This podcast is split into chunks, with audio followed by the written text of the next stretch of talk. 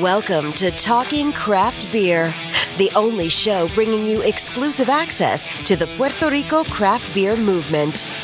Every episode is packed with in depth conversations with beer industry leaders and the latest news and information on upcoming events. We'll help you bridge the gap, flatten your learning curve, and solidify your beer knowledge so every beer you drink becomes a better experience.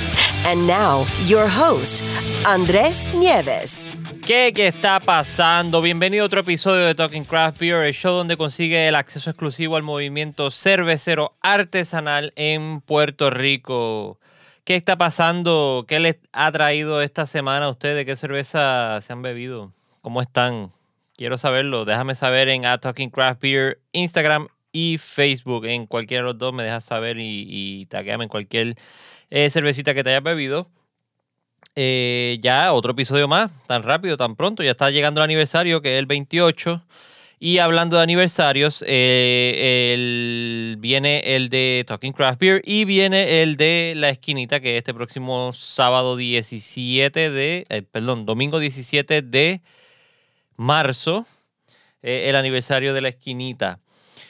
Eh, además de eso, quería anunciarles que en, el episodio anterior le había indicado que iba a estar haciendo un video, iba a estar asistiendo a Luna Day. Eh, lamentablemente no pude asistir a Luna Day porque ocurrió una pérdida familiar y tuve que cancelar el viaje y tuve que cancelar todo el evento de cobertura que iba a hacer allá. Eh, pero no se preocupen, ya vendrán otros videos, así que ve a YouTube y suscríbete para que estés pendiente. Talking, eh, perdón, eh, youtube.com slash talking craft beer. Y en consigue ahí, te suscribes, le das a la campana para que te lleguen todas las notificaciones. Y también están las camisas de Talking Craft Beer, ya están, están ready. Eh, ve a talkingcraftbeer.com slash shop, S-H-O-P, shop de tienda. Y ahí ves todos los diseños, gracias a Arturo Ferrer que hizo esos diseños brutales. Y, y hay un montón de colores, hay un montón de texturas de las camisas, bien chévere, así que ve y consigue la tuya. Este episodio es la segunda parte de la entrevista con Sara Hill y José de Rebel Brewery. Como le había indicado, salió demasiado larga la entrevista y por eso tuve que dividirla en dos partes. Eh, para el beneficio de ustedes, para que pudieran escucharla más tranquilo y más cómodo. Esta es la segunda parte y en esta parte es que empezamos a hablar de todo lo relacionado a las cervezas que tienen, cómo las hicieron, qué significan y todas las historias que hay detrás de cada una de esas cervezas. Así que te invito a que lo escuches completito. Si estás en el tapón, si estás en tu casa relax tomando una beer, pues eh, salud. Eh, no tengo más nada que decirte. Quédate aquí pegado para que lo escuches. Bye. Hace Sí, falta claro, claro. mucho. Y de ese proyecto del, del nombre, de la, del logo, pasaron lo que vamos a hablar ahorita, que arrancamos ahora con Casiri. Sí. Fue la primera cerveza que hicieron entonces. Sí. ¿Qué, eh, qué estilo de cerveza es la Casiri? Casiri realmente. eh, Casiri con K. K-A-S-I-R-I. sí. Casiri es un IPA. Nosotros decidimos eh, en el momento que fuimos a arrancar, era como que, ok, teníamos varias recetas que hemos trabajado en el, en el, en el contexto de homebrewers. Pero cuando llega al- a la parte comercial hay unas realidades a las que tienes que enfrentar de costos, adquisición de materia prima, ciertas cosas que, que tienes que, dilucidarlas y contemplarlas para que el producto tenga éxito cuando esté en la calle. Y obviamente muchas de las recetas que teníamos eran bastante complejas en el sentido de que implicaban eh, costos o cosas que pueden comprometernos y queríamos como que irnos safe en el sentido de que, mira, vamos a hacer algo que, que vaya dirigido a lo que, a lo que queremos, el concepto, y tampoco que nos, nos complique mucho el, el- el proceso de los materiales.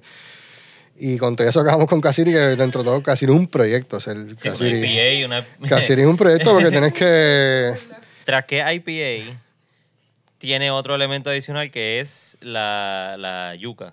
Sí, nosotros, el IPA, mm, dentro de todo, es uno de los estilos favoritos nuestros y Casiri fue, lo que es hoy día fue producto de, una experimenta, de varias experimentaciones de mucho tiempo de utilizar distintos ingredientes locales, que nosotros lo que, lo que hicimos fue como atemperarla a la, a la parte ¿verdad? comercial en el sentido de poder utilizar eh, eh, la, levadura adecuada, distintas cosas, ¿verdad? Al estilo. Pero originalmente Casiri lo hicimos con, con varios otros tubérculos que encontramos, y, pero obviamente la yuca después resultó ser el más eficiente para, para el estilo que queríamos. Porque el approach era como que, con qué, ¿cuál va a ser nuestro, nuestra carta de presentación al público cuando saquemos una beer? Eso es algo que para nosotros era como que súper importante porque todo este esfuerzo y toda esta idea, todo este pensamiento tiene que llegar a materializarse en el vaso una experiencia. ¿Cómo va a ser esa experiencia? Entonces ahí fue que empezamos a darle forma a lo que ya habíamos hecho, ¿verdad? Y fuimos cambiando la idea y la idea, era- el concepto de nosotros, como te dije, era la experiencia. Ok, ¿qué yo quiero que la gente experimente cuando, qué me gustaría a mí? Cuando yo voy a un país, ¿qué me gusta? ¿Qué yo veo? Pues yo, a mí me encanta sentarme en un lugar, en otro sitio, voy, me siento y me hago una cerveza y esa cerveza me habla de su historia Ujú. Me habla del país, me habla de, me da, me da, una, me da esa, ¿verdad? Me da esa, es- ese feeling me gusta, como que aprendo de él. Sí que eso es lo más importante, que Claro. siempre cuál es la historia. Y cada estilo. Por, eso es el propósito de, también del podcast, que siempre digo, es proveer ese background o historia, ese trasfondo de lo que es todo este movimiento cervecero y los protagonistas que son ustedes. ¿Cuál es la historia de esa cerveza? ¿Cuál, eh, La el- historia- ¿Cuál es el porqué de esa cerveza? Casiri es como que en nuestro statement de cuál, qué cerveza, cómo sería una cerveza local, autóctona, nuestra, boricua, si no hubiese pasado lo que pasó, de que nos llegaron los españoles, llegaron los americanos y bebemos like lagers. Es como que, que no hubiese, ¿qué hubiese pasado si no hubiese pasado eso? Es como que ese, ese contexto, ok, ¿qué hubiese pasado? Probablemente hubiese por ahí indígenas, taínos, que estuvieran obviamente practicando lo que es su cultura cervecera, por llamarlo así. Y en el Caribe, en el contexto antillano, nosotros obviamente buscamos, aquí en Puerto Rico no se ha escrito de eso mucho, pero en la República Dominicana hay varias publicaciones sobre la, la cerveza antilla, la cerveza indoantillana, que se trae, es una cultura, es una cultura que, que la heredamos de los suramericanos, que son nuestros ancestros, ¿no? Ujú. Y los, los suramericanos fermentaban la fuente de almidón de ellos para hacerles su bebida embriagante, a diferencia de en Europa, que eran los granos, Ujú. por, por la cuestión, ¿verdad? Ellos tenían accesible la- las raíces, la yuca, los tubérculos. Y con eso hacían sus, sus bebidas embriagantes, usaban la yuca, la batata, pero, pero particularmente la yuca. Eh, entonces, eh, la cerveza originaria de, de, de eso se da en África, de- en Surinam y distintas áreas, y llega después a Sudamérica y es el casiri, el cachiri, casiri, le- tiene varios nombres, pero es esta bebida fermentada que es a base de yuca. Y nosotros ya habíamos hecho cerveza con yuca. Y dijimos, mira, vamos a, vamos a, vamos a investigar sobre esto, qué es. Y nos gustó la idea porque era como que algo que hablaba de nosotros, de los puertorriqueños, los boricuas, de lo que hacían nuestros ancestros aquí. eh, no habla de la cerveza de los españoles ni la cerveza de los americanos, nuestros ancestros realmente, los, los indígenas, los taínos.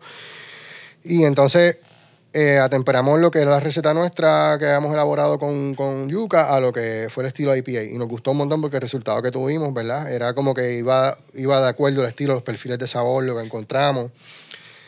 Hasta que logramos llegar a la receta que dijimos, esto es lo que es. La sacamos varias veces y entonces tratamos ahí de, de enfocarnos en eso, en el concepto de la experiencia. Las personas probaban un IPA que no necesariamente era un IPA ni americano, ni un IPA eh, europeo, ni nada por el estilo, lo que ya habías experimentado o has probado.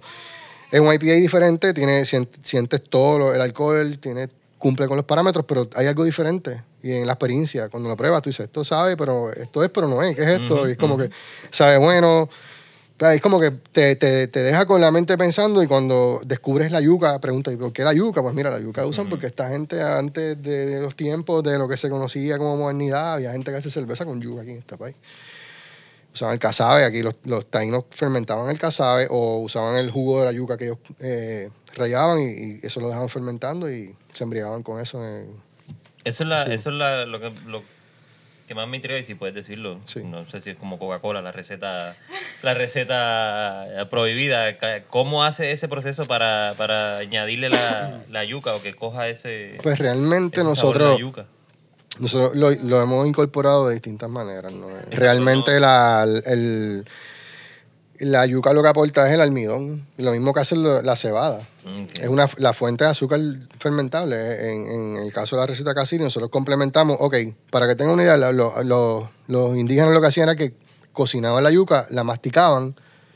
Y en la boca tenemos amilasa, que es lo mismo, la misma enzima que tienen los granos de cebada que activan, eh, comienzan el proceso ¿verdad? de transformar las azúcares simples en azúcares fermentables. Y ellos eh, escupían la, la, la yuca masticada ya impregnada con la saliva que tiene la milasa y, y la dejan en un recipiente con agua y la levadura eh, salvaje espontánea la, eh, la convier- convierte, hace el proceso de la, de la fermentación y convierte esos almidones, ese azúcar en, en- en líquido fermentado. eh. En el caso de nosotros, nosotros no ni masticamos la yuca No. ni la escupimos, porque para eso ya tenemos la... Sí. No, no. Ya ahí- por eso fue un proceso como que- se lo están masticando y escupiendo. No, nadie y- hace eso. Eh, eh, ya ahí eso se encarga la, la cebada. Demasiado trabajo. Sí, la cebada ya tiene, la cebada complementa porque la yuca depende entonces de, de esos granos de cebada que tienen la- las enzimas que van a facilitar el proceso de, de conversión, ¿no?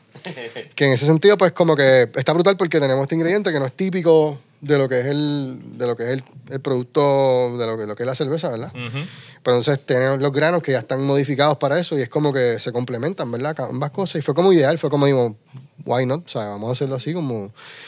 Y funcionó muy bien y, y realmente la, la yuca lo que aporta más bien es, eh, es textura por las proteínas que quedan residuales y obviamente parte de ese 6% de alcohol es gracias a, a esa raíz poderosa que está ahí. Sí, sí. y nosotros pues... Que nada más ori- es borracha en ese momento. En esa forma que se está haciendo. O sea, no es que va y Sí. compra yuca ahí en el supermercado y la hierba y te la come. Y... No. ¿no?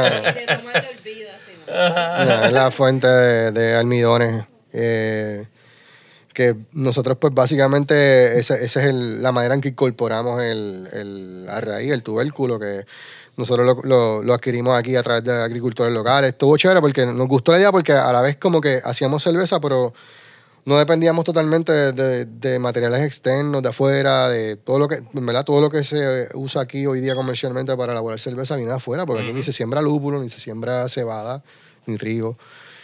Eh, y por lo menos en este approach que nosotros teníamos de, de esa experiencia que queremos darte, de que mira, esto sería lo que quizás hubiese pasado si no hubiese pasado lo que pasó.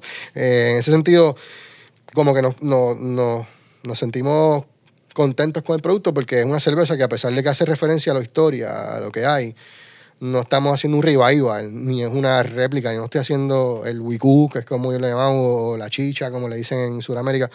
Yo estoy haciendo cerveza, o sea, eh, hice un IPA, pero es, es una cerveza que habla de la historia de nuestro presente, no, la hist- no de la historia de los, de los indios, ¿tú me entiendes? Y en ese sentido lo hace más, más interesante porque tienes un producto que, que se deriva de, un- de una, ¿verdad? unas realidades culturales, sociales, incluso hasta económicas, porque algo, algo que aquí ahora mismo nos encarece un montón es que nosotros en Puerto Rico pagamos el impuesto más alto por galón en la producción de alcohol, Sí. más también pagamos un montón por la materia prima, porque tras que no, la- no, se, no, se, no se produce aquí, pues hay que traerla afuera y obviamente pues eh, es una, no es una realidad le- lejana. En un momento, en un futuro, ya quisiera yo aquí a 20 años pensar que aquí todo el mundo está haciendo cerveza con, con yuca en vez de con cebada y qué sé yo. Ahora mismo hay muchas muchas de estas eh, islas de aquí del archipiélago antillano que están haciendo cerveza con yuca. Mm, O sea, eh, la, la cervecera.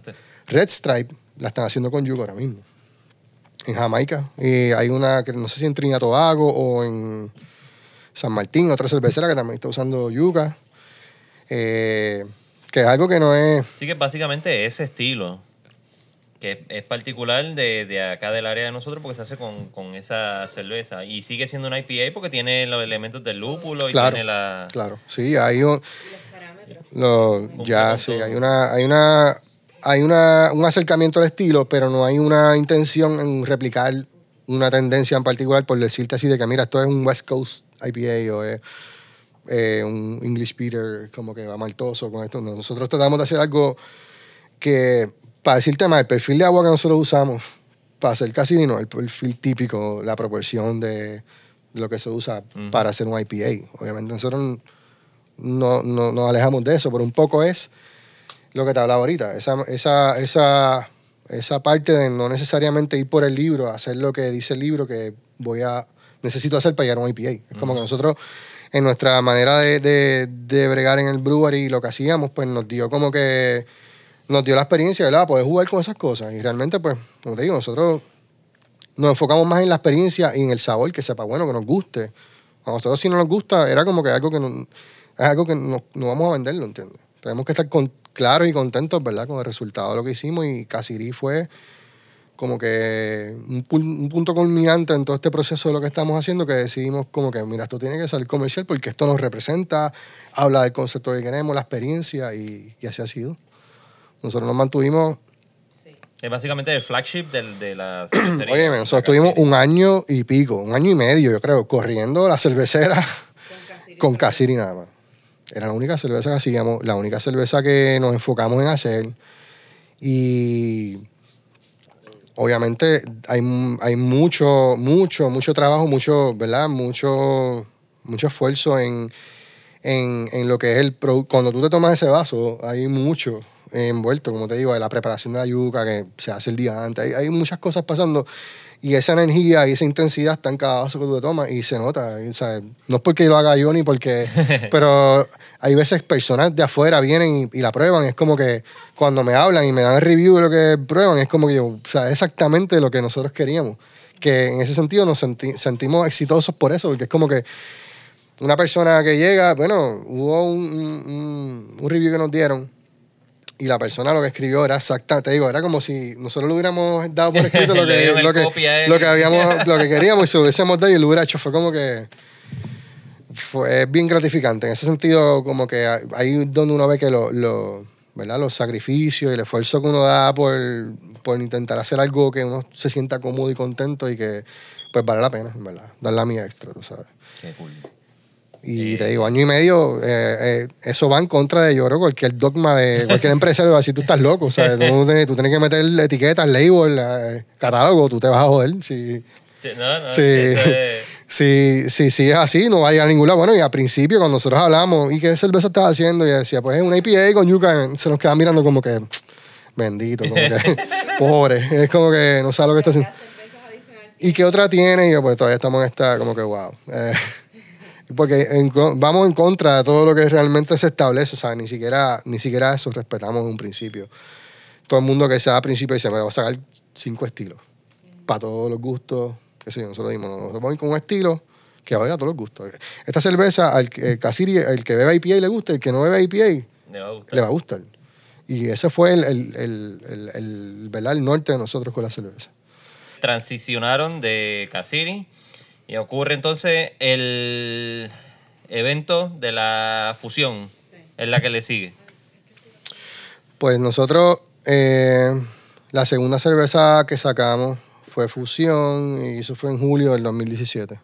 Nosotros arrancamos en el 2015, o sea que estuvimos casi año y medio Con Casiri. con Casiri. Con Casiri. Con Casiri, porque era un momento, eh, hubo un momento que sí, eh, la- ya teníamos ya una idea de lo que íbamos a estar sacando, porque ya estaban ya las recetas en ese tiempo ya cuadradas, pero eh, era que nos dábamos abasto, era como que todo el mundo, era, te digo, era Casiri, Casiri, Casiri, Casiri, Casiri, Casiri, era algo como que de verdad era, era, era fuerte. Nosotros llegó un momento que sentíamos que nos dábamos abasto y era como que vamos a tener que seguir haciendo Casiri porque es que no hay break. Y entonces este, surgió la oportunidad de colaborar en ese verano del 2017 con, con un colega cervecero de Chile. Él- su compañía se llama Cerros de Chena, eh, están en Santiago de Chile. Eh, llegamos a, encontrarnos con él porque te- compartimos, tenemos un amigo en común. Y entonces un día ese amigo en común está hablando con él y, y el, eh, Raúl, el nombre del maestro cervecero, estaba acá en Puerto Rico con él y dice, ah, no, yo tengo una, eh, me dedico, yo me dedico a hacer cerveza. Tengo una fábrica en, la- en las montañas de Chile, en los cerros de Chena, y hago cerveza allá. Y mi pana le dice, ah, bueno, mira qué casualidad, tengo un pana que hace cerveza en las montañas de Puerto En las Rico. montañas de Utuado. O sea, ustedes deben conocerse, ustedes deben hacer algo juntos, hablar y qué sé yo. Y entonces, eso pasó antes del verano. En verano fue que coincidimos, hicimos la colaboración, pero lo hagamos ya en el 2016 fue que empezamos a hablar. Ujú. Y esa vez, él estuvo en Puerto Rico, pero no, no coincidimos porque nosotros estábamos saliendo de viaje también y no, no, no coincidimos. Pero venía de vacaciones. O... Él estaba frecuentemente en Puerto Rico porque eh, su novia estaba estudiando acá en la UPR, Mm. eh, en Río Piedras, y entonces, como... Otra vez la Yupi. Sí, la UPR. La Yupi es un punto de amor. Sí, entonces eh, teníamos ese amigo Rafa que fue el que nos contactó, que vecino mío, nos vi- compartimos mucho ya en mis años de estudio y él no- nos contactó. Y empezamos a hablar por teléfono, nos escribíamos por WhatsApp y Él me hablaba de su cervecería, nosotros de la nosotros, y empezamos a intercambiar ideas, a hablar, y un día como que, oye, ¿y qué te parece si un día hacemos, vamos a hacer algo? Ajá. Porque tenemos como que muchas cosas en común eh, de la manera en que él, él fue, ¿verdad? Evolucionando con su cervecería lo que él fue logrando, según lo que él me hablaba. Obviamente, pues, eh, compartimos muchas ideas, muchas cosas en común, y nos pareció como que ideal, ¿verdad? Que se diera eh, un, eh, esa, ¿verdad? Esa, esa, eh, concretizar esa, esa, esas cosas que teníamos en común. Y entonces en, en verano del 2016, 2017 eh, estuvimos acá mutuados con él, él, él nos visitó, estuvo en el brewery. Cuando él llega ya nosotros ya teníamos ya el concepto de lo que íbamos a hacer, habíamos hecho todo estando en Chile, nosotros acá en Puerto Rico. Lo Fuimos- planificaron todo Sí, desde desde, ya. el logo, desde el nombre, todo lo que queríamos, el tipo, el estilo, la etiqueta, todo ya estaba ya eh, trabajado así a remoto a distancia. En Chile, nosotros acá en Puerto Rico. Y eso como que le daba una intensidad al proyecto y era como Ujú. que estábamos locos porque se era porque era como que gratificante. En ese sentido, como que hemos, hemos ido planificando esto. él- él- en verdad, él, él ha sido con nosotros súper accesible con todo. Él, nos ha hablado de su experiencia. Él, él, cuando llega acá a Puerto Rico en aquel momento, ya él tiene como 10, 11 años en la industria de la cerveza artesanal allá en Chile, que con, tiene bastante experiencia. Y conocía el mercado, el mercado artesanal allá lleva como, tienen 20 años o más creo también allá en Wow. Chile, que está sólido y obviamente pues fue bien enriquecedor la experiencia. Y decidimos hacer un pale ale porque era algo que nosotros ya nos gustaba, era un estilo como que ambos teníamos como que en común, mira, me gustaría hacer un pale ale. Y yo, mira, fíjate, nosotros también contemplamos le hacer un pale ale, pues vamos con un pale ale. y la idea era, in- el- el- la inspiración, el concepto fue como que tratar de hacer una cerveza, obviamente que los dos tuviéramos, ¿verdad?, el conocimiento de lo que estamos haciendo, porque a pesar de que hablamos inglés, eh, perdón, español, era como que era difícil entendernos porque ellos hablan en una unidad, nosotros en Ajá, otra, ajá. Los términos, era como que fue, fue bien, fue, fue así, bien extraño, porque al principio era como que él me hablaba uno de una, de una unidad de gramos, sí. yo ponía gramos y gramos, y acá nosotros onzas libras, era como que... Está ahí con el celular. Yeah, Entonces, él usaba, después usamos, él, diseñó un programa que él usaba, nosotros acá en el, en el nosotros usábamos. Tuvo, fue una experiencia brutal. Y acabó siendo entonces el concepto hacer este pale ale que no hiciera tanta referencia a nada, a nada establecido así por decirlo, porque era, queríamos que fuera un, un producto único, en el sentido de que te, te diera ¿verdad?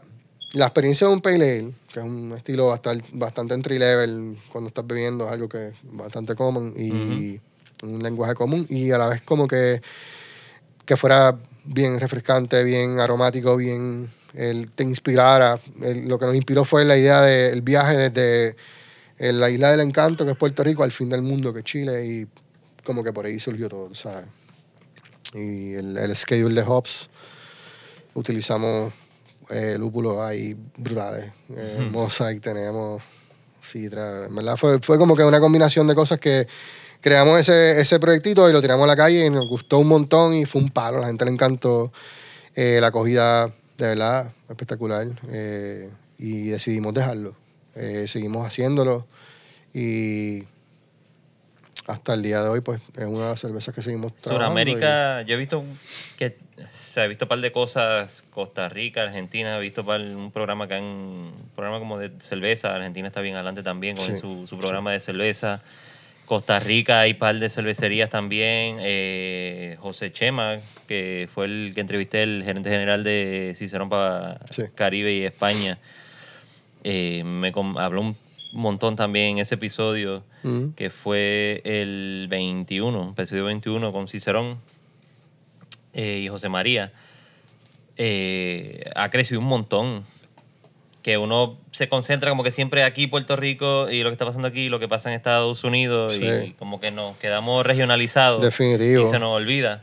So, Definitivamente. una, una colaboración con, con ese con toda esa gente de Sudamérica eh, Sí, para una- nosotros fue- una, una oportunidad única que de verdad estamos eh, en planes, ¿verdad? De poder hacer lo mismo con ellos allá, ir a Chile. Y eso fue algo que hablamos siempre en un momento dado, como que vamos a estar allá, compartir allá con ustedes y brucear allá en Chile también.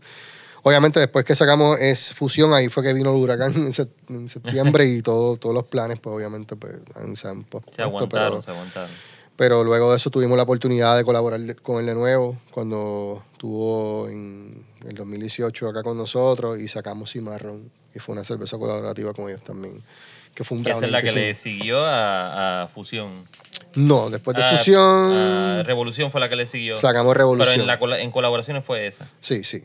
Revolución ya iba, iba, ya estaba. Lo que pasa es que sacamos Fusión porque él estaba acá en Puerto Rico y queríamos lanzarla con él acá en Puerto Ah, Rico. El lanzamiento fue aquí en julio cuando él estuvo con nosotros y por eso le dimos, ¿verdad? Le dimos, pusimos primero la, la Fusión y Revolución nosotros finalmente la vinimos a sacar después de de, de fusión y fue justamente todo. Bueno, estaba todo preparado para que saliera antes del huracán. Realmente nosotros.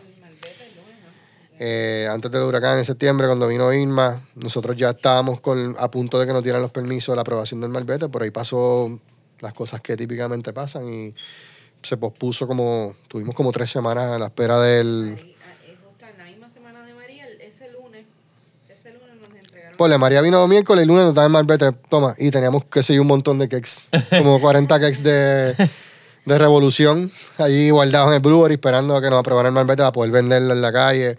Y obviamente pues se perdió. Eso cuando el huracán, todo lo perdimos y por eso Revolución vino a salir en enero del 2017. Cuando pudimos estabilizar toda la cosa después del huracán. por- 2018. 2018, perdón. 2018. Vino a salir Revolución. Y eh, esa cerveza nosotros también lo que hicimos fue un, o- otra colaboración también con compañeros de aquí de Utuadeño. Porque el, el- el approach de la revolución fue... La idea de la revolución surge este, de hacer nuevamente una cerveza, ¿verdad? Y como José te estaba explicando ahorita, nosotros en cada estilo que hacemos queremos hacer algo que nos distinga a nosotros. Y que distinga lo que es Rebel y lo que estuvimos explicando ahorita del experimental y toda esa cosa. Entonces, este, pues Revolución surge así, nos sentamos y dijimos, mira, ¿qué, qué cerveza vamos a hacer? Que esto es lo que típicamente hacemos también. ¿Qué cerveza, ¿Qué cerveza vamos a hacer? ¿Qué cerveza queremos tirar? ¿A dónde nos queremos dirigir? ¿Qué concepto queremos llevar? Pues así nació Revolución. Nos sentamos un día y empezamos a hablar. Pues mira, a mí me gustaría hacer una stout. Eh, es un estilo que a mí me gusta muchísimo y a José también le gusta. Entonces este, dijimos, ah, pues sí, pero está chévere, pero una stout, pero ¿qué, qué podemos hacer de esa stout que sea distintivo, que sea diferente y que... Y en ese momento había pasado también lo de lo del huracán. Ya habíamos perdido, como dijo él, un montón de, de cakes, ya había pasado, o sea que era como que hacerla de, de, de nuevo, ¿verdad? Reconceptualizamos un poquito también. Este, y, y la, la idea de revolución era traer a, a la gente como a mirar Utuado. Que en un tiempo este, la industria del café era la que, la que movía la economía, Utuado tenía cine, Utuado tenía un casino, Utuado era literalmente la industria de la meca del café. Y se hacía mucho dinero con eso. Entonces la idea era esa, este, mira, vamos a decirle a la gente que aquí se hacía esto y se hace esto y que el ojo pues se enfoquen acá. Pues nos reunimos con los muchachos de Aromas del Campo, ellos están localizados aquí en Ángeles. Y en ese momento la idea era sacar unas gafas también, nos reunimos con muchachos que la marca se llama Rizai. Este, que se crearan unas gafas, que se hizo el modelo, se hizo todo también, pero por el huracán el muchacho perdió equipo. Yeah. No le llegó la luz a casa. Fue un revolú. Por eso te digo que hubo como que después reconceptualizar todo, pero ya nos habíamos reunido anteriormente a eso. Este, y la idea, él, él hizo una. El molde para hacer las gafas eran con los granos de café y todo, y esas gafas olían brutal. Wow. Se, Este, usaba el- se usó el café de, de aromas de campo. aroma del campo y él hizo el molde. Entonces nos llevó, mira, esto es lo que va a hacer. Y cuando todos hicimos, oh my god, Las gafas ¿qué olían a café, que- gafas huelen a café, ¿cómo esto es posible? Este. Y de ahí nos unimos los tres, que éramos tres utuadeños, y dijimos, pues mira, vamos a hacer algo que, como te estoy diciendo, que hable de Utuado, que la gente diga, mira, Utuado tiene cosas, Utuado se puede ir, en Utuado este, hay gente haciendo algo distinto. Ujú. Pues de ahí, como te habíamos preguntado que pasó lo del huracán, como que de momento nos desconectamos por todo el revolú y volvimos y retomamos la idea. ¿Qué pasa? Que las gafas no pudieron salir porque el muchacho nunca tuvo luz. Ay, bendito. y este, él vivía en un campo también de Utuado y entonces este, eh, ya teníamos que lanzar la cerveza porque la idea era como hacer como un package, ¿verdad? Hacer un lanzamiento del empaque con el café, con las gafas, la botella de la todo. cerveza, hacer un kit. de- un kit de- Sí, un promo mira, kit para todo el mundo. Te, tomas, te llevas la cervecita, te llevas el paquetito de café y te llevas las gafas. Esa era la idea de lanzar los tres productos a la vez, pero con lo del huracán, pues obviamente todos los planes cambiaron. Y el lanzamiento iba a ser en Mutuado, hemos hablado ya. Exacto. Sí, nos, es lo que le estaba contando a él, que nos habíamos reunido ya y habíamos planificado cómo iba a ser esto, pero todo cambió, pero la idea de revolución era esa. Traer este los ojos de de de la gente local a- hacia Utuado y que vinieran y que dijeran, mira, en Utuado este se hace café, en Utuado hay alguien que hace unas gafas artesanales, en Utuado se hace cerveza y unir esas tres experiencias en, en una sola. Pues, y la creación de la, de las recetas de Revolución como tal, como dijimos, pues mira, vamos a hacer una stout, pero ¿qué hace Rebel? El Rebel no puede hacer una, Puede ser normal, Rebel ¿no? no puede hacer una stout normal. Pero buscamos y nos, nos orientamos y vimos que hay ahora en el, el Export Stout, que es lo que Guinness en un momento dado introdujo a, a, a las Antillas, al Caribe. En, hay una, una evolución de ese estilo en, en el, en la, en el BACP. Eh, tú buscas el, el Tropical Stout y es un estilo que está establecido. Que se hace típicamente en Jamaica, en distintas islitas, y se trabaja un, un stout que no es típica, de- bueno, eh, tiene cuenta con las características, tiene un poquito más de alcohol de, lo establecido en el, en el, en el, en el, en el renglón de stout eh, regular, y es un poquito más, más, más, más hoppy, algo así. O sea, tiene como que un- una distinción más caribeña, va dirigida más al Caribe. Ok. Y nosotros lo que hicimos fue quitarle lo oscuro. Exacto. Ahí dijimos, pues mira, puede, puede ser tropical. Vamos por tropical entonces. Ese es el paladar, por ahí vamos. Este, y ahí fue que donde empezamos a, a delinear el asunto. Puede ser una stout, puede ser tropical, pero ¿qué pasa si entonces no la hacemos oscura? Vamos a hacerla clara y vamos a, vamos a usar los elementos que tenemos para crear e- ese, ese sabor típico de una stout.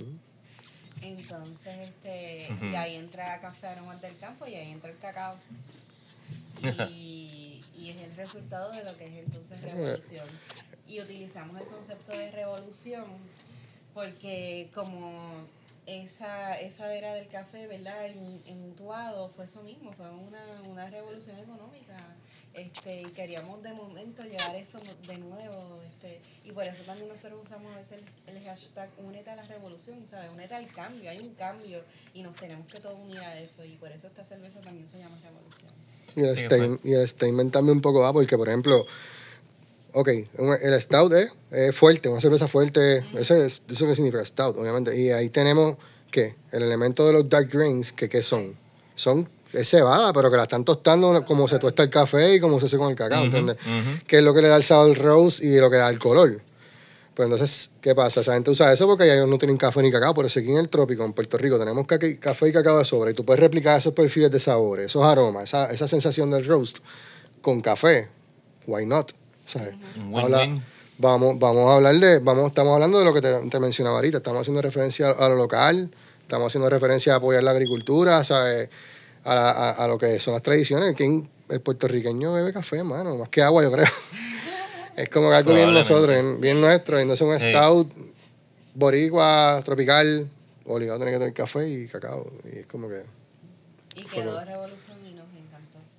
Yo digo que revolución para mí, ¿verdad? De, de las cervezas que hacemos es una de, Hmm. de mis favoritas. eh, la experiencia era como que cerrar los ojos, nosotros cerramos los ojos, nos teníamos el vaso de revolución, otra stout, y era como que cierra los ojos y la prueba. Y pruebas las dos y tú sientes como que la experiencia y cuando abres los ojos es como que Dijimos aquí es. el, mind, el mindfuck este de que wow, ¿sabes? Como que brutal. ¿Y hubo mucha diferencia entre el primer batch y, y el segundo? No, No cambió tanto. verdad que no, no hubo diferencia entre No, el primer realmente- batch. Porque era- ya habíamos creado el concepto, ya habíamos creado la cerveza y ya incluso nos habíamos reunido con los muchachos de aromas del campo y con la capa y estábamos creando lo que era como tal el evento, el lanzamiento. Este, pero lo que pasa es que luego del huracán que vendimos todo eso, pues hubo que reconceptualizar no, no la cerveza como tal, sino como que lo que íbamos a hacer, cómo íbamos a trabajarlo, cómo íbamos a bregarlo. Este, estamos hablando contigo que a nosotros se nos hizo bien, bien difícil volver a comenzar nuevamente por, por la escasez de agua que habían jugado. Y habían días que, que había, había días que no había, la, y la, las tiradas se hacían bien impredecibles. Entonces, por eso hubo como que, ok, ¿qué vamos a hacer? El de las gafas ya no podía participar, pero tampoco lo queríamos sacar de, y no lo queríamos dejar de nombrar porque él literalmente hizo el molde, él se sentó con nosotros, fue parte de, de todo esto, porque, porque lo vamos como que a sacar. Sí, que ya estaba bien comprometido. Sí. Nosotros logramos sacar, sí, sí, y logramos sacar este... Con los granos que quedaron, porque después del huracán ¿Un qué? perdimos un montón. Con lo que sobró después del huracán logramos rescatar parte de la material y sacamos un cake. Un cake. Hicimos un batch de un cake. Y lo, lo tiramos en el, en el aniversario de pura de, Buena Vida. Buena Vida en, en Arecibo. en Arecibo. Y nos invitaron, fuimos y sacamos ese, lo llevamos. Fue después justamente, ¿verdad? De, fue, el aniversario fue para... Diciembre 9 por ahí. diciembre, este, y ahí logramos nosotros hacer lo que pudimos, pues. la Milagro. cerveza, Un milagro, hicimos un solo cake y ese día la lanzamos así. y dijimos, olvídate que estaba para la calle. Y este, y el muchacho que te dio de las gafas, él fue allí, probó la cerveza, tú sabes, todos estábamos envueltos en el asunto, pero como todos estábamos pasando esta situación, pues era como que un poco complicado coincidir después en el proyecto como tal. Pero fue bien chévere la experiencia porque fue la vez, la primera vez que nosotros participamos en un evento que podemos Ah, sí, eso fue bien estar como que vendiendo la cerveza. Nosotros nunca habíamos podido tener la oportunidad de participar en un evento cervecero de esa manera. Y, Sí, participamos una vez en el West Beer Fest, pero fue bien... pero nosotros no servimos se- la eso vida. se veía nada. como que era más informal. Nosotros nos sí. la bebida. Nosotros estuvimos ahí y podíamos servirle el vaso a la persona y ver la experiencia. la cara de la persona cuando tengo una stout y tú le pones el vaso es como que, what? Eh, te equivocaste. Esto no es lo que te pedimos, pues pruébala. Y cuando la probaban era como que, what? Entonces ese pan ahí me buscaba otro más. Y después el pan decía, ven acá. Y nos encontramos con un muchacho ahí, que yo recuerdo el nombre de él, que lo he coincidido con él en barra. Se llama Dante, muchacho. Me acuerdo que él, él, él me dijo, mira, yo estoy estudiando medicina afuera, yo me la paso ahí metido en Founders porque le queda cerca. Y he probado los Dark Beers de ellos y esto que ustedes tienen es como que, mano, o sea, es increíble. me- eh, no puedo ni creerlo, me encanta más que cualquier cosa que yo he probado. Y era gratificante la experiencia de tú poder ver, ¿verdad? El fruto de todo el esfuerzo y los sacrificios y todo lo que pasamos y revolú. Y nos esforzamos un montón para sacar ese que tú no tienes ni idea, porque era como que, hermano, nosotros buscamos agua, porque no teníamos agua en, en el brewery. En una finca. En la finca los papás de mi esposa tenían agua ellos propias y nosotros cargamos una pick-up con estos eh, drones azules de agua para subirlo a una cisterna por bombeo para el otro día ver si podemos contar y poner la producción a correr, ¿sabes? Fue literalmente hacerle tripas corazones y de momento tú tener esa oportunidad de poder estar expuesto al público, que la gente vea tu producto ahí que- y que lo apoyen y lo compren y, te- y tú ves la experiencia de la persona que se la ves como que de verdad que fue muy gratificante y esas son las cosas que dentro de todo nos mantienen ahí como que hay que meterle, hay que seguir por aquí para abajo porque ¿sabes? No, no estamos mal, no, no estamos no estamos nadando en dirección contraria, vamos, vamos, vamos Sí, que se les nota, se les nota el compromiso, que no es, no es un fad, ni, ni que están por la moda, ni nada. Es que No, nosotros que de verdad se lo están esto. viviendo. Sí, no, de verdad que nos vivimos esto y nos vivimos las creaciones de, de cada cerveza. Cada cerveza para nosotros es un proyecto, es única y vas a- de verdad que vas a vivir la experiencia cuando te la tomas porque literalmente la hacemos con pasión. La hacemos con pasión porque nos gusta lo que hacemos y porque tú no te vas a tomar un vaso de cerveza que no haya pasado por, Hmm. por, por nosotros un montón de veces y que, y que el resultado sea el que nosotros esperamos para el público. Nosotros por eso no somos bien cuidadosos, que ahorita se estaba hablando de eso a la hora de, de lanzar un producto a la calle, porque ese producto lleva un montón de pensamiento, lleva un montón de trabajo antes de ser servido en un vaso y no hacemos una cerveza para decir, pues mira, hice este estilo, hice esto otro, hice aquello, no. Hay una historia detrás de esto, hay una investigación también detrás de esto. Casi hubo una tesis, casi, casi hicimos una tesis, literal, ¿no? Es ver- da risa ahora, pero Sí. es verdad, ¿sabes? Se buscó información, literatura, este... Eh, y investigaciones que se han hecho de- Investigaciones porque nosotros decíamos, ok, esto se va a hacer, esto es real, pero ¿cómo, cómo nosotros hacemos esto y que sea posible y que sea bebible y que, y que esté ahí el elemento de la yuca? No es que la yuca es venenosa. Tiene cianuro y no sé qué otras cosas más. Cuando se descompone es como que hay que tener el manejo de esa yuca, cómo lo vamos a hacer. sí, exacto. era Ah, nosotros reto, eso tenemos que pelarla, congelarla. O sea, hay un proceso de... Es un reto. Y entonces pues hicimos estas investigaciones, se buscó literatura, hicimos un research, ¿sabes? Y antes de, de sacar ese producto hubo un pensamiento, hubo una investigación, hubo un concepto creado, este y en todos los productos que hacemos hay esto detrás. Hay, hay este pensamiento, esta pasión por lo que hacemos y estar en llevarle esta experiencia al público que nosotros queremos que digan, mira, esto lo hizo Rebel, Hmm. esto lo hace Rebel. Y tratamos, tratamos de- también de no autosabotearnos, ¿tú ¿entiendes? Sí. A veces por cuestiones de, a veces tú te ves presionado, por cuestiones de, por de budget o de que las tendencias o lo que hay, o de momento el lúpulo que tú usas el que todo el mundo usa y de momento no aparece. y que vas a hacer, pues, mano, tú lo comprabas por este precio, ahora tienes que comprarlo más caro, pues, ¿qué vas a hacer? Yo, no- nosotros tratamos de mantenerlo true a lo que estamos haciendo y en ese sentido esa es la fórmula que nos ha mantenido ahí porque a pesar de que tengo que comprar el lúpulo más caro, los ingredientes, lo que sea, yo no voy a sacrificar lo no que he hecho. saboteamos la receta, tú sabes, la receta es así y esto es lo que es y esto es lo que el público espera, eso es lo que vamos a lanzar. Hemos sabido parar de producir porque nos falta un ingrediente y pues no la voy a hacer hasta que lo consiga. No- Sí, muy bien. ¿no? ¿Por qué jorarla y por qué sacarla Sí, no. de, de prisa? Que no, no hay necesidad. Sí, no hay necesidad y... y Igual si algo y no pasa nosotros- calidad. Y nosotros, ajá, igual el, el quality control de nosotros es como que hasta los agentes de Hacienda se ríen y dicen, pero ¿cómo ustedes van a sacar eso? ¿Cómo ustedes lo van a votar? Eso está bueno. Y nosotros decimos, no, porque no es, no, es- incluso no es que esté mal el producto, pero no es lo que la gente está acostumbrada a tomar. Ujú. Sí, y nosotros no vamos a sacar, vuelvo y te digo, nada de la calle que tú no estés acostumbrado a tomar y no pase por el quality control de nosotros, que somos bien exigentes. Este, bien. De verdad que, que a veces como que nos pasamos de exagerado porque Bueno, lo- a veces José llega y a veces yo lo miro así como que, ¿what? Los agentes de Hacienda dicen, mira acá, tú eres así de maniático en tu casa con la limpieza.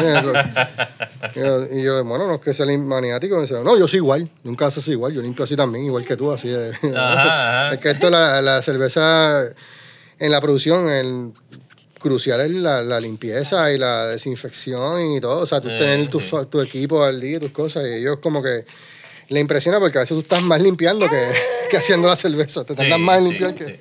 sí. Y este, a veces él llega con, si yo estoy en casa, lo que sea, sacó alguna muestra de lo que, de lo que se fue a sacar, ¿verdad? O se envasó. Entonces llega a la casa y me dice, Dios mío, no vamos a poder sacar esto. No vamos a poder". y yo digo, ¿pero por qué? No, no, y pruébalo tú, pruébalo tú, pero no, no me sabe como que igual, no me sabe lo mismo. Y yo la pruebo y sabe lo mismo. Sí, porque a veces pa- el, y yo le digo, pero... el paladar se fatiga y con Sí, el café sí, pasa, con el café sí. pasa y que tú estás como que... Como él la probó varias veces, qué sé yo qué más, y yo le digo, no, José, vamos a tomar un break, vamos a probarlo ahorita, qué sé yo qué más, y entonces la probó, sí, sí, sabe lo mismo. la exageración llega a ese punto de que yo entraba en, en etapa de pánico, como, ay no, pero este, somos, somos bien constantes con lo que hacemos por eso. ¿Y cómo le surgió entonces la segunda colaboración con... Con Cerro. Pues la primera habíamos quedado que iba a una segunda colaboración. Sí. Este, desde, Sí. la, desde la primera sabíamos que íbamos a seguir trabajando. Hay que hacer más, hay que hacer más. Pero bueno, Se pompió, se pompió. sí, sí. Sí, él, él estaba bien motivado y como él es maestro de cerveza en Chile, él tiene pues su propia cervecería que es Cerros de Chena. Él pues llega a Puerto Rico, él está pues con la novia que, que está estudiando, pero ¿qué, qué pasa? Que está coquí, coquí, coquí y, y no tenía mucho que hacer y, y con nosotros pues obviamente hace cerveza, que es lo que le gusta. Le dice, ve, es Playground. Sí, pues, entonces este, ya desde la primera colaboración eh, dijimos, pues mira, hay que haber, tiene que haber una segunda. Pues ya desde la primera se fue planificando la segunda. Ahí el lúpulo, nos sentamos en lúpulo, ahí fue que en Tabernalúpulo bebiéndonos una, una Green Nation, ahí estábamos como que planificando y conspirando qué, qué estilo íbamos a hacer, como que Y la, la idea original era que tocáramos el, el- el concepto con una Amber. Era un Amber Ale lo que, lo que habíamos llegado en aquel momento, pero eso fue cuan- en julio y después cuando logramos hacer la colaboración, que fue después del huracanito Revolú, fue en marzo. Y ya para, en ese momento, pues ya habíamos hablado y tenemos una idea, pero eh, tuvimos una, una serie de, ¿verdad? Como de, como de etapas de que iba a ser la cerveza, más. Entonces en ese momento después decidimos cambiarlo, el concepto lo digamos una brown. En vez de una amber nos tiramos con una brown y, y entonces eh, igual, el mismo proceso, fuimos dándole forma a la receta y decidimos utilizar el concepto de una brown, pero no hacer una brown típica y nos fuimos como que llevamos el nivel de alcohol un poco más de lo típico de una brown y llevamos los niveles de hops y el amargo a otro nivel. Y entonces como que venimos a ver, pues esto va a ser un double brown, un imperial brown, ya no sería una brown. y, y entonces salió cimarrón. Y el concepto era un poco eh, detrás de la cerveza, era como que como que hay más, ¿sabes? Hay- eh, te estamos llevando como que, mira, con Casiri te dijimos, puedes hacer cerveza con otras cosas que no sean granos. Te hablamos de cervezas que puedes hacer eh, dentro, con un estilo entre co- colaboraciones con otros países. Con, te hablamos en, en Revolución que puedes hacer una stout sin granos oscuros, con café. Y dijimos, pues, con cimarrón, estamos hablando de, te- de que, ¿sabes? No hay, no hay como que, no hay un límite para, para un estilo como tal, ¿sabes? No te conformes con, con algo que realmente puede ser más. Y ese es el statement detrás de cimarrón. Y por eso lo llamo más alcohol, más lúpulo, pero es una brown. No es un porter, no es. Es una brown. Ese fue el reto. Y un poco llevarlo a la parte esta boricua del sabor, del taste, del gusto. Y entonces ahí le metimos oats a la receta y usamos azúcar negra. Y tienes un- una cerveza bien peculiar, bien particular, con muchos sabores, muchas cosas pasando. Y el, y el asunto del hop es algo protagónico y que le da como que este otro level up a lo que es el otro layer de, de intensidad a la cerveza y era como que un poco eso, como que dándote como que, mira, hay un, como que coge este, este drive, ¿sabes? Puedes llevar las cosas a otro nivel, ¿sabes? Únete a, a esto, o sea, no te conformes como que con todo, tú sabes. Es como que un poco nos- lo, que, lo que hablamos, nosotros nos identificamos con, con el concepto del cimarrón porque es como que, ok, tú puedes tener tu day job y hacer tus cosas, pero siempre hay algo más que puedes hacer y algo más que puedes buscar y que, y que te lleva ¿qué? A, a la cuestión de la experiencia, como tú. Tú tienes tu day job, tú haces tus cosas por el día, en lo que, pero entonces haces esto del, del podcast, hacer el, el Talking Craft Beer, lo creaste tú desde cero y tienes tus seguidores Exacto. y tienes tu movimiento, tú estás llevándote tú mismo a, a eso. O sea, tú te estás escapando de lo que te dice la sociedad, de que te quedes con un trabajo de lo que estudiaste, lo que hiciste, ¿entiendes? Y un poco nosotros eso fue lo que hicimos, o sea, nosotros nos despegamos de lo que cada cual hacía y estamos haciendo esto que nos gusta, nos encanta y la cerveza, esa cerveza habla de eso, de pompeate, sigue a lo que, a lo que viene después, este, motívate, ¿sabes? Puedes hacerlo, como que escápate de la cuestión esta de, de los estilos y las cosas, como que te lo seguimos repitiendo de distintas maneras. Sí, Pero- toda la, toda la forma de que se Te puede estamos- entender el, el Te, concepto. estamos, te lo hemos dicho de varias maneras con diferentes estilos, so por aquí va. Y este, Si lo vas a poner en la frase clichosa, ve por más. así mismo, así mismo. Para que lo entiendan. Sí, también. sí, siempre hay- puedes ir un poco más, sí. No te conformes, no te limites, no que, o sea, busca la experiencia, eso es lo que, lo que hay detrás de. Y en, en Cimarrón, el, el, el dry hopping más salvaje de alguna cerveza que se le ha hecho fue a esa cerveza Cimarrón. Era una, una cosa, o sea, nunca habíamos hecho un dry hopping tan agresivo en ninguna de las beers que lo que se hizo con, con Cimarrón. Y el, el perfil de sabores. No, hubo resistencia y hubo...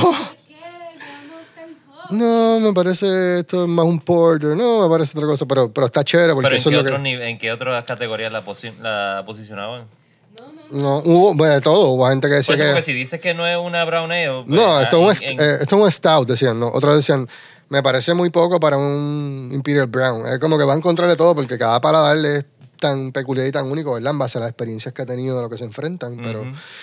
El, el, el statement estuvo ahí y las personas como quiera la disfrutaron y la consumieron y es un, es un cervezón, o sea, es un palo de cerveza, que no es como que algo que, como te digo, ¿no? algo que nosotros nos, nos sentimos como que contra, nos quedamos cortos, como contra le faltó, ¿sabes? No, eh, hicimos lo que queríamos, ¿sabes?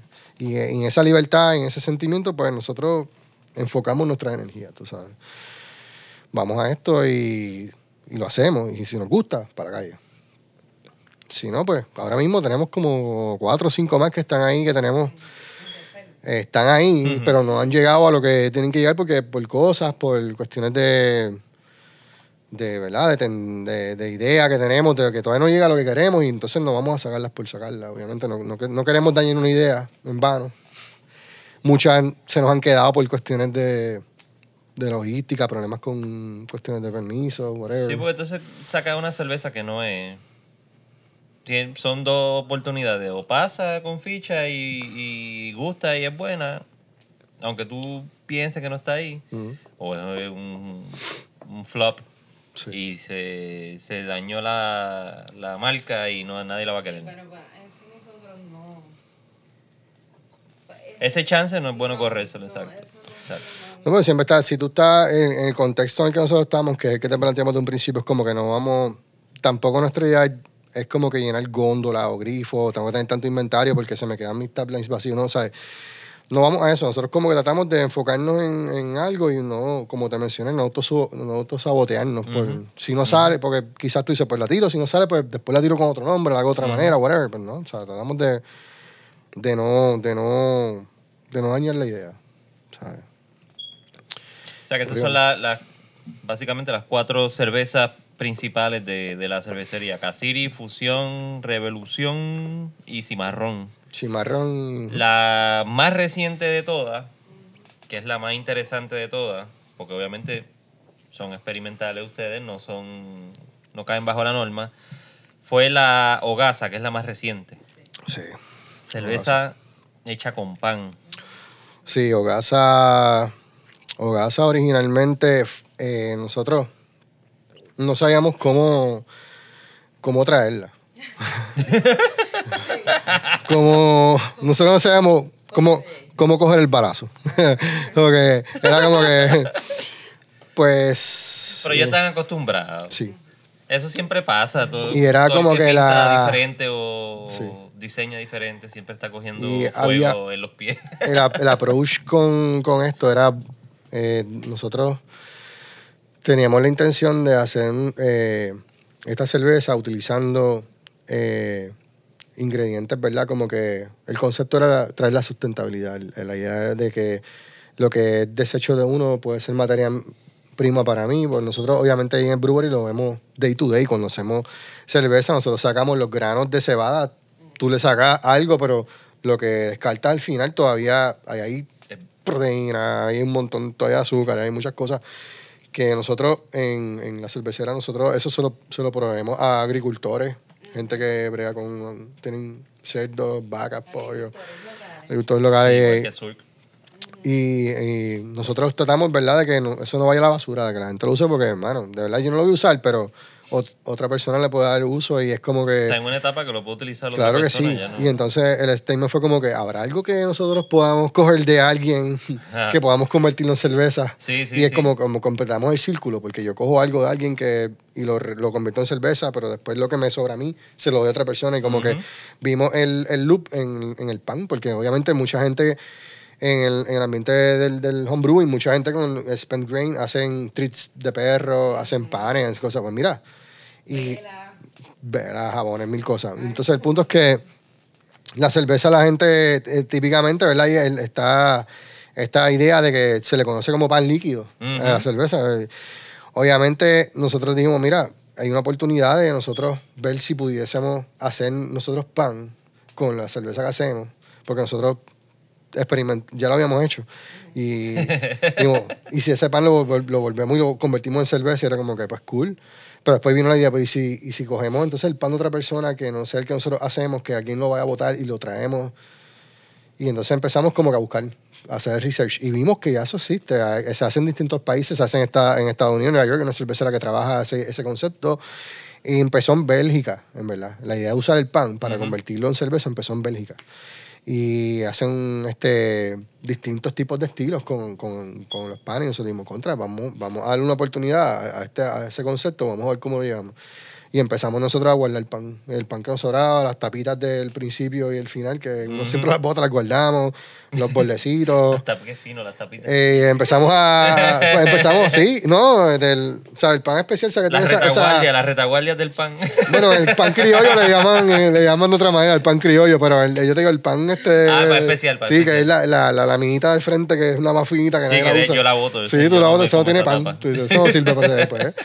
Eh, Eso está empeza- quemado siempre es duro. Empezamos a guardar qué sé yo, y vimos la oportunidad, de- hicimos un buen abasto y sacamos, hicimos una experimentación y nos gustó lo que hicimos. Como que mira, y la idea fue como que esa, oye, si empezamos a hacer como una colaboración con todo, con gente que tenga este problema de que tiene que botar ese pan, y como hacen allá hasta otras cerveceras que han hecho el, eh, han creado el movimiento y les funciona.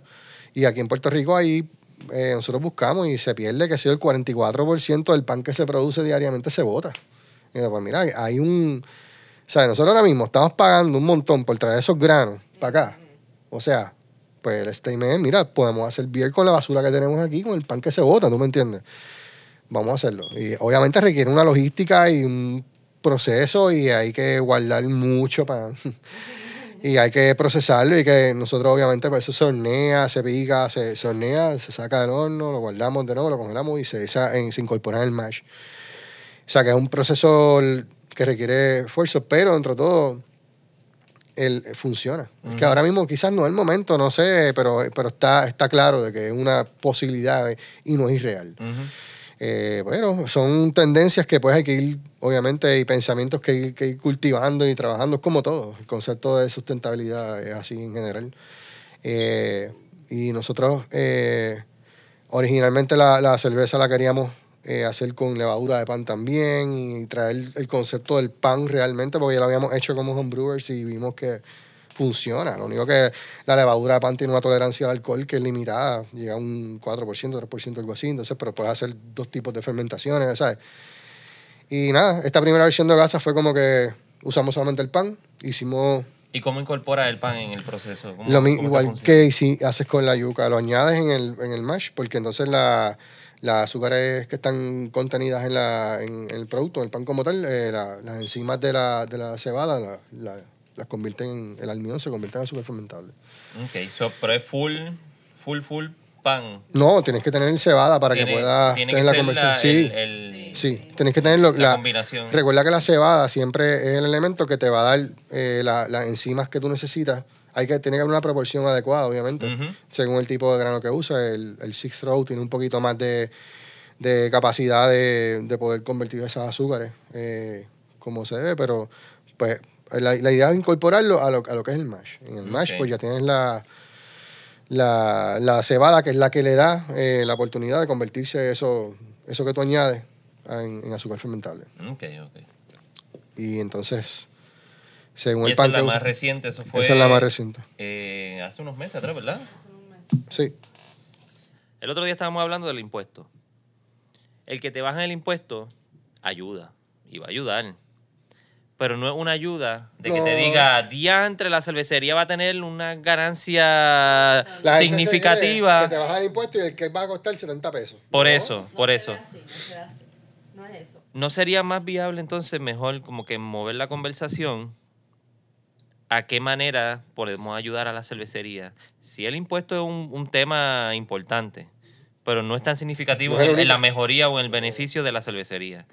¿De qué manera se puede entonces hacer entender a Hacienda y al gobierno que esto es una industria que está eh, eh, presente, ya está, ya está implantada aquí en la isla y funciona y, y genera en ciertas maneras empleo? ¿Cómo las movemos? ¿Cómo las ayudamos?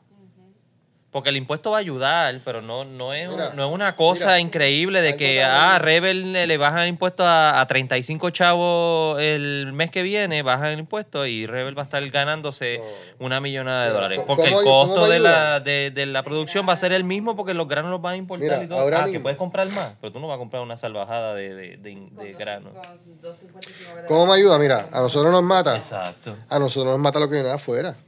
Y además de eso, ¿qué entenderían ustedes que se debería mejorar del, del movimiento ahora mismo? Aparte de, de ese de ese otro renglón de los impuestos y... Pues y realmente- el- pondría yo adiestramiento a, lo- a las personas. Nosotros ahora mismo, como te digo, yo creo que dentro de todo, nosotros, los cerveceros locales, estamos ya como que nos hemos organizado, nos hemos sentado, hemos hablado y todos compartimos las mismas frustraciones, los mismos problemas. Y yo creo que, que eso hace falta, no de, nuestro, de nuestra parte, hace falta también de la industria en general, del dueño de barra, del dueño de restaurante, ¿sabes? Esa, esa preocupación hace falta que llegue también a, la- a ese otro lado de la verja, como digo yo, porque nosotros la sabemos, la conocemos y podemos dar mil soluciones y mil, y mil alternativas a, ¿verdad? a eso que está pasando. Y entonces hace falta que yo creo que, que esa otra parte que compone lo que es la industria, pues eh, se siente igual y se preocupa igual por lo que nos preocupamos nosotros, para que entonces seamos más en el movimiento, ¿entiendes? No Es lo mismo, y en un momento dado, eso fue lo que hablamos cuando se empezó el, el, ¿verdad? Lo que fue la, la, la Asociación de Cerveceros Locales, incluirlo a la industria, a los dueños de barra, esto, para que todos, estemos todos como que unidos y seamos más, y, y que entonces el, el, el factor educación se vuelve entonces algo crucial, porque entonces estamos todos en la misma sintonía. Mis problemas ellos los conocen, entonces cuando alguien va a la barra, porque les pasa, nosotros tenemos problemas, pero el dueño barra le pasa, mano, de que tiene que vender mi producto más caro que otro y, y el, que, el que coge el cantazo del bartender, el que coge, coño, pero eso, ese vaso tan caro, ¿qué pasó? Y ellos tienen que sentarse a educar al, al cliente. Decirle por qué es caro. Mira, esto pasa porque estas personas tienen que pagar el impuesto más caro a todas las Américas.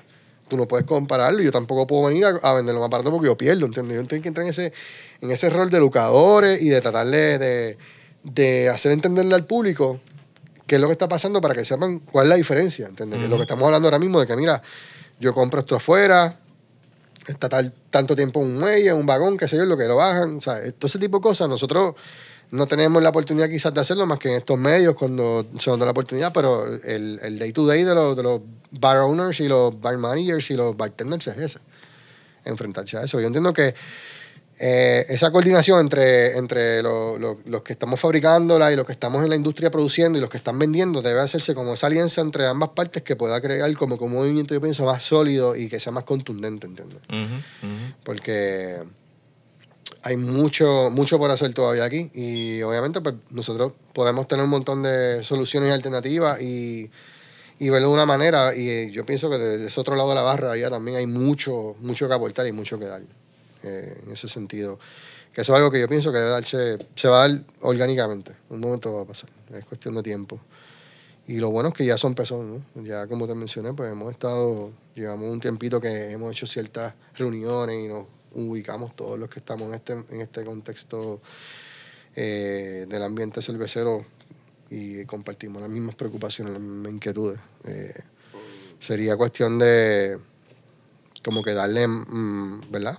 Más foro a, a esa otra parte de la industria que se una a nosotros y yo pienso que es cuestión de tiempo. Sí, que lo apoyen. Sí, es cuestión de tiempo, es cuestión de que el, el movimiento aquí está empezando, ¿sabes? Nosotros estamos bien en- en- dentro de todo. Cuando vienes a ver, eh, tienes este panorama de gente que viene de afuera que quiere venir aquí a hacer cervecera, que quiere aportar su conocimiento, quiere desarrollar el negocio, o sea, eso es bueno, ¿sabes? Eso habla bien de nosotros, eso habla, eso habla bien de la industria, ¿sabes? La, la- la finalidad es esa, que todos podamos estar y coexistir, ¿verdad? Un ambiente que, que tenga las mismas, ¿verdad? Viabilidades para todas las personas sin, sin tener que, ¿verdad? Sacrificarse tanto por, ni por hacerla ni por venderla. Sí, yo creo que es cuestión de tiempo. Yo siento que estoy ah, aportando de parte mía con, con todo este proyecto que yo tengo, que es Talking Craft Beer. De alguna forma, pues, sacar la voz de ustedes y, y- y ponerla un poco más en el plano local, en el plano internacional, porque Claro también que se sí. oye Sí, en, sí. en Estados Unidos el podcast. Que entiendo que es de la, de la mejor forma que puedo ayudarlo, porque Claro sí. no puedo Claro hacer sí. cerveza, yo no hago cerveza ni No, nada. ni- Hoy día la, la comunicación, ¿verdad? En los medios sociales y digitales eh, eh, tiene una presencia increíble, fuerte y llega. Y, lo, y, ¿cómo te digo? La permanencia de eso, porque tú haces tu podcast y se queda ahí y la gente puede accesarlo y, y puede eh, eh, exponerse a él cuando quiera. Que no es lo mismo que tú veas un artículo en el periódico que se pierde o lo veas en las noticias porque salió, ¿entiendes?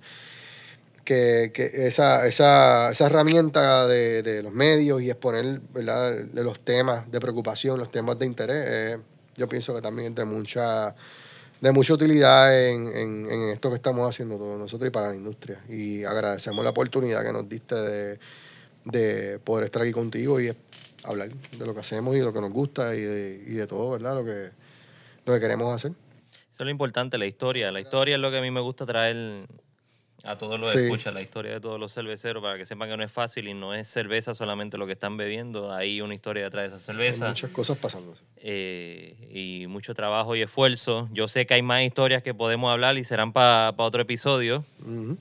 Eh, nuevamente quiero agradecerle por haberme brindado la oportunidad y por todas las atenciones que han tenido aquí. No, gracias a ti. Con- ¿verdad? Y- conmigo. Y, se dio todo así por algo, ¿verdad? Porque esto era como que hace un año que íbamos a reunirnos, ¿verdad? Algo así. Casi, casi. casi, y entre casi. cosas, entre cosas y cosas, todo pasa por algo. Y el momento adecuado de esto, quizás de que pudiéramos hablar. se dio. Sí, se dio. Y de verdad que gracias por la oportunidad. Y me lo he disfrutado un montón. Utuado está hermoso. Quiero darle un shout out a, a mi amiga Zaira, que está por allá de Utuaden, ¿Utuadense son? Utuadeña. So, muchas gracias. Gracias, Sarail. Gracias, Emma. Está por ahí. Está in and out. sí, In and out. Nuevamente, eh, redes sociales, Rebel Dash Brewery en Facebook y Instagram at rebel.brewery. Eh, los visitan allá. Pueden visitarnos también. Vayan al canal de YouTube de Talking Craft Beer. Que están, estoy posteando un par de cositas por ahí. Que estoy por ochenta y pico de followers o, o subscribers. Quiero que llegue a 100 por lo menos para ya caer en ese rango de, los- de los tres dígitos.